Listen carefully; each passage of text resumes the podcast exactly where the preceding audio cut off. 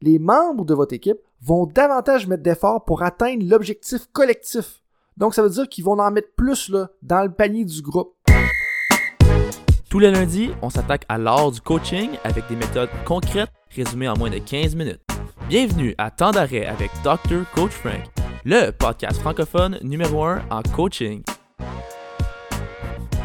Bienvenue messieurs, bienvenue mesdames. Aujourd'hui, on parle de l'art du coaching et plus particulièrement de l'art de bâtir un esprit d'équipe. Donc, si vous êtes un coach de sport d'équipe, cet épisode-là est pour vous parce qu'on va survoler les quatre étapes qui mènent à bâtir un esprit d'équipe et puis parler d'à peu près cinq interventions que vous pouvez faire dès demain avec votre équipe. J'ai donc deux questions pour lancer le bal, pour vous amener à réfléchir. La première, pourquoi est-ce que l'esprit d'équipe est important? La deuxième, qu'est-ce que je peux faire pour bâtir l'esprit de mon équipe? Personnellement, ayant joué et coaché des sports d'équipe pour les trois quarts de ma vie, je peux vous dire que cet article-là et ce que j'ai été capable d'en ressortir a de la valeur en motadine. En bon français, il y a bien des petits bijoux qui se cachent dans cet article-là. Dans les prochaines minutes, ce que je vais faire, c'est que je vais vous partager ceux qui ont le plus de valeur à mes yeux parce que dans le, temps qu'on a, là, euh, on n'a pas vraiment le temps de couvrir tout ce qui est ressorti parce que c'est très, très, très détaillé. Là. Encore une fois, bon travail à M. Paradis et à M. Martin. Et donc, ça va avoir beaucoup de valeur à mes yeux, particulièrement si vous coachez au hockey, au football, au basketball, au baseball, au volleyball et les autres. Donc, vous comprenez un petit peu ce que je veux dire par là. Euh, j'ai personnellement eu la chance justement de collaborer avec Dr. Luc Martin, puis c'est toujours un gars qui va faire des travaux qui sont très appliqués, qui vont avoir un impact sur le terrain que vous allez pouvoir utiliser là, dès le lendemain. C'était la même chose quand il a fait sa présentation à Time Out là, en juin 2020. Et justement, le but de cet article-là, c'était de faire le lien entre la théorie et la pratique, et ça a été publié dans le journal pour euh, l'application de la psychologie sportive. Et la première chose que j'ai à vous dire, qui ressort dans les premiers paragraphes de l'article, c'est quoi? Eh bien, la majorité des entraîneurs trouvent ça difficile de bâtir l'esprit d'équipe. Donc, mesdames, messieurs, si vous avez de la misère à bâtir l'esprit d'équipe de, votre équipe de hockey, si vous avez de la misère à bâtir l'esprit d'équipe de votre équipe de football, inquiétez-vous pas, c'est normal. Mais maintenant, si on veut justement avoir des performances au-delà de celles de nos compétiteurs, il faut peut-être trouver des façons de mieux le faire que les autres. Et ça, ça m'amène à vous faire encore plus réfléchir sur votre travail. Une des choses qui ressort, une des citations directes que j'ai traduites de l'article, c'est que c'est essentiel pour les leaders de fournir des rétroactions, de vendre la vision d'équipe et de marteler l'importance de chacun des membres de votre équipe et leur rôle. C'est ça votre job. Si vous ne faites pas ces trois choses-là, on ne pourra pas avoir une bonne esprit d'équipe. Est-ce que vous fournissez de la rétroaction à vos membres? Est-ce que vous vendez la vision? Puis est-ce que vous soulignez l'importance de chacun des membres de votre équipe? Puis là, je parle du 25e joueur que vous avez sur votre équipe, du 12e, du 47e, du 90e, dépendamment de votre sport. C'est important de souligner leur, rôle et leur valeur à l'équipe. Et là, on va commencer, comme à l'habitude, hein, par une petite définition. C'est quoi bâtir l'esprit d'équipe? Ben, bâtir l'esprit d'équipe, c'est amener les gens à bien fonctionner ensemble pour aller chercher des résultats. Les résultats, ça pourrait être davantage de performance, ça pourrait être davantage de cohésion, ça pourrait être davantage d'adhérence et davantage de satisfaction. Et on peut faire ça de deux façons généralement. Soit de façon directe, donc c'est toi en tant que coach qui le fait, ou bien de façon indirecte, où est-ce que tu amènes un consultant en psychologie sportive, un consultant en, en leadership ou développement des habiletés de vie à le faire. Et ça a été démontré que les deux sont efficaces. Donc que le coach ou que le consultant le fasse, ça fonctionne. L'important, c'est que vous faisiez ce que vous préférez. Donc la question que j'ai pour vous, qu'est-ce que vous préférez parmi les deux? Choisissez celle-là qui vous plaît le plus. Parce que, ultimement, de prendre du temps pour bâtir l'esprit d'équipe, ça l'amène à plusieurs bénéfices. Et là, en voici quelques-uns, si vous n'aviez pas déjà compris à quel point c'est important. Plus l'esprit d'équipe est élevé, plus les membres de votre équipe comprennent et acceptent leur rôle à travers l'équipe, acceptent de jouer sur la troisième ligne, sur la deuxième ligne, de ne pas être un partant, d'être le sixième, septième joueur qui va sortir du banc si on est au basketball. Ensuite de ça, les membres de votre équipe vont davantage mettre d'efforts pour atteindre l'objectif collectif. Donc, ça veut dire qu'ils vont en mettre plus là, dans le panier du groupe. Et ça va amener une atmosphère davantage positif et responsabilisante. Tu sais, en, anglais, on va dire empower our athletes. On parle ici de responsabiliser nos athlètes. Et ça amène aussi l'équipe et les membres à mieux utiliser leur temps et leurs ressources durant les rencontres, durant les séances d'entraînement. Et donc, juste ça ensemble, ça vaut la peine. Et une des choses qui va aider justement à avoir une bonne cohésion d'équipe, c'est de rendre votre équipe unique. C'est-à-dire que, tu sais, les gilets avec l'identité de, de l'équipe qui dit avec des slogans, mais ça, c'est super important. Il faut que les gens dans votre équipe comprennent que votre équipe n'est pas comme les autres. Elle est différente. Et ça, c'est super important. Et donc, dans tout ça, comment est-ce qu'on peut faire ça concrètement? Eh bien, ça se passe en quatre étapes. La première, l'introduction. La deuxième, la conceptualisation. La troisième, l'application. Et la quatrième, l'intervention. Donc, je recommence. Les quatre étapes. La première, c'est l'introduction où est-ce que on, présente, c'est quoi l'idée de bâtir notre esprit d'équipe aux membres de l'équipe et on présente les bénéfices? Ça a l'air évident, mais c'est pas tout le monde qui comprend à quel point que ça peut avoir un impact d'avoir un bon esprit d'équipe et ça, il faut le présenter aux membres de notre équipe, autant les entraîneurs que les athlètes. Donc ça, c'était la première phase. La deuxième phase, on parle de la conceptualisation. C'est un long mot, là, puis en bon français, ce qu'on veut dire, il faut représenter visuellement qu'est-ce que ça fait tout ça. Donc, on représente visuellement de où est-ce qu'on part, qu'est-ce qu'on est comme équipe, si on a un bon esprit d'équipe, qu'est-ce que ça va donner. Donc, il faut présenter pour vous, c'est quoi le lien que vous voyez entre faire des activités pour bâtir l'esprit d'équipe et le résultat qu'on va aller chercher.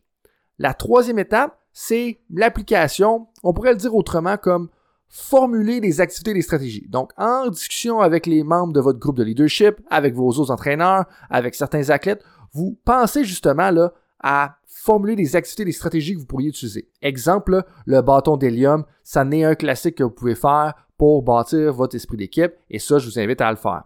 Et la quatrième étape, donc après avoir introduit, conceptualisé et appliqué le tout, formulé en bon français, la quatrième, c'est on va intervenir et donc on va passer à l'action.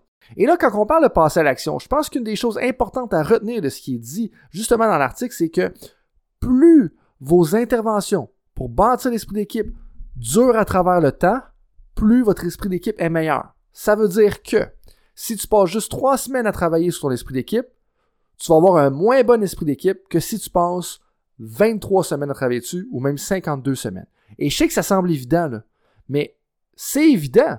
Sauf que, je peux vous le dire de première main, que c'est pas tout le monde qui passe autant de temps sur leur esprit d'équipe. Et donc, ce samedi, ça m'amène déjà à ma première recommandation, ma première pratique exemplaire. Incluez-le dans votre calendrier annuel. Si on comprend que l'efficacité d'une intervention pour bâtir l'esprit d'équipe est directement reliée à la longueur de l'intervention, ben on a avantage à l'inclure dans notre planification annuelle et s'assurer qu'on le fait à travers l'année. Hein? Une expression que j'aime beaucoup, faut bâtir un puits avant d'avoir soif. C'est pas quand on a besoin d'avoir un esprit d'équipe qu'il faut commencer à travailler sur l'esprit d'équipe, il faut le faire en amont. Parmi les autres choses qu'on peut faire, comme intervention, stratégie concrète, on peut faire une entrevue coach-athlète. Ça veut dire quoi ça? Ça veut dire qu'en tant qu'entraîneur, on écrit nos croyances à propos du rôle des membres de notre équipe. Fait que si on pense que Thomas, Stéphanie, Jonathan, ils ont, ils ont tel rôle dans notre équipe, on l'écrit sur une feuille. Les athlètes font la même chose à propos des autres athlètes et ensuite de ça, on en discute en groupe de c'est quoi le rôle de chacun dans l'équipe. Bien entendu, on veut que ces rôles-là soient positifs. Qu'est-ce qu'ils amènent à l'équipe? Ça, ça fait aussi un lien avec une autre intervention qu'on peut faire, qui est la rétroaction anonyme. Pour faire une rétroaction anonyme, c'est assez simple. La première chose qu'on fait, on amène les athlètes à écrire des phrases à partir de l'expression suivante. Pour avoir du succès, le joueur ou la joueuse X doit, faire quoi? chacun des athlètes va écrire pour avoir du succès, Jonathan, Thomas, Stéphanie, Valérie, Vincent doivent faire ça. Bien entendu, spécifique pour chacun d'eux. Et ensuite de ça, on partage les réponses en équipe et on cherche justement à développer une congruence. C'est-à-dire, OK, là, si on prend 7-8 personnes, qu'est-ce qu'ils voient pour Jonathan? Qu'est-ce qu'ils voient pour Valérie? Qu'est-ce qu'ils voient pour Vincent? Mais c'est justement ça qui va être super bénéfique parce que là, les gens vont mieux comprendre, les gens de votre équipe vont mieux comprendre leur rôle. Une autre activité que vous pourriez faire, une autre intervention que vous pourriez faire, c'est la chaise chaude, par exemple. En bon français, le hot seat. ce qu'on fait, c'est qu'on prend nos athlètes, on le met sur le hot seat, on le met sur la chaise, la chaise chaude en avant, et ensuite de ça, on amène chaque athlète dans la salle à expliquer qu'est-ce que l'athlète qui est sur la chaise chaude amène de positif à l'équipe.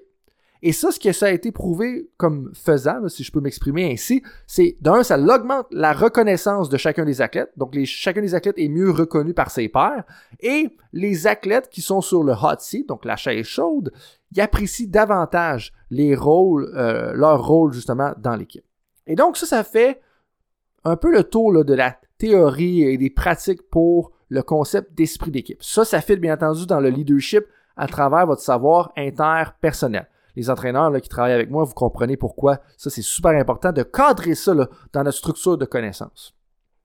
Le principe général à retenir, c'est que pour bâtir un esprit d'équipe qui a un impact sur la performance, la cohésion, l'adhérence et la satisfaction de vos athlètes, oui, de bâtir un esprit d'équipe, ça a un impact sur toutes ces choses-là, mais il faut la travailler à long terme et impliquer les athlètes dans le processus. Il faut faire sur 26 semaines, pas juste deux, et impliquer plus que les entraîneurs là-dedans. Faut pas juste essayer de manipuler nos athlètes, faut les impliquer vraiment là-dedans.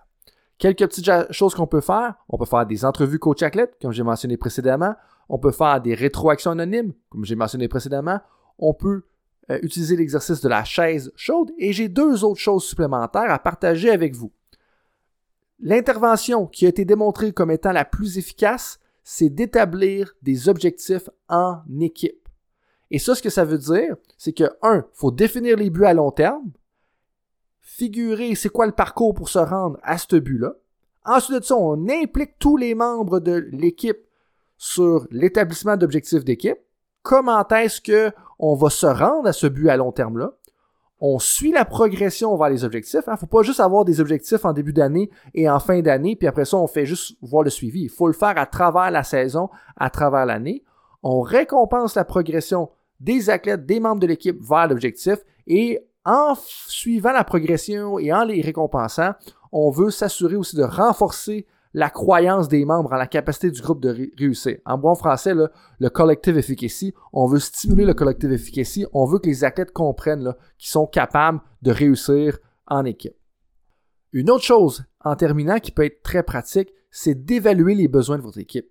Posez-vous la question, est-ce que vous avez besoin de définir les rôles? Est-ce que vous avez besoin d'avoir des objectifs? Est-ce que vous avez besoin d'avoir une meilleure communication? Est-ce que vous avez besoin d'être meilleur à prendre des décisions tactiquement au niveau collectif? Est-ce que vous avez besoin d'avoir une meilleure participation de tout le monde? Est-ce que vous avez besoin d'être meilleur à gérer le conflit, d'avoir une atmosphère plus positive, d'avoir des relations qui sont davantage collaboratives? Il faut se poser la question avant justement de partir et de lancer des interventions pour bâtir l'esprit d'équipe. C'est super intéressant le bâton d'hélium. Mais il faut pas juste faire le bâton d'hélium parce qu'on a trouvé ça cool et on a trouvé ça intéressant sur YouTube. Il faut avoir une intention derrière tout ça. Et donc, ce que Paradis et Martin ont fait, c'est qu'ils nous ont présenté le fonctionnement du processus pour bâtir une équipe, donc team building en bon français. Le processus se fait en quatre étapes, comme j'ai mentionné précédemment, et ça peut avoir un gros impact sur vos résultats, comme vous l'avez bien compris à travers les dernières minutes, j'en suis certain. En parlant de bâtir un esprit d'équipe et aussi, hein, on parle, veut, veut pas, de développement professionnel, le prochain épisode du podcast, c'est une conversation avec Jordan Lefebvre. Jordan Lefebvre, c'est qui ça? C'est un chercheur en coaching qui a publié des études touchant justement sur le développement d'un esprit d'équipe.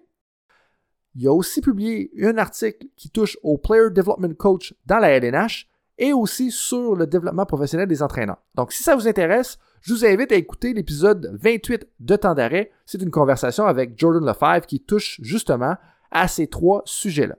S'il y en a qui veulent savoir comment bâtir un groupe de leaders efficaces ou comment mieux bâtir leur esprit d'équipe, je vous invite à me contacter via le drcoachfrank.com. S'il y en a parmi vous qui ont des idées de sujets à couvrir pour la deuxième ou troisième saison, écrivez-nous un courriel à info at bettersport.ca. Coaches de sport d'équipe, merci et rappelez-vous, s'il y a des clics, commencez par évaluer les besoins de votre équipe.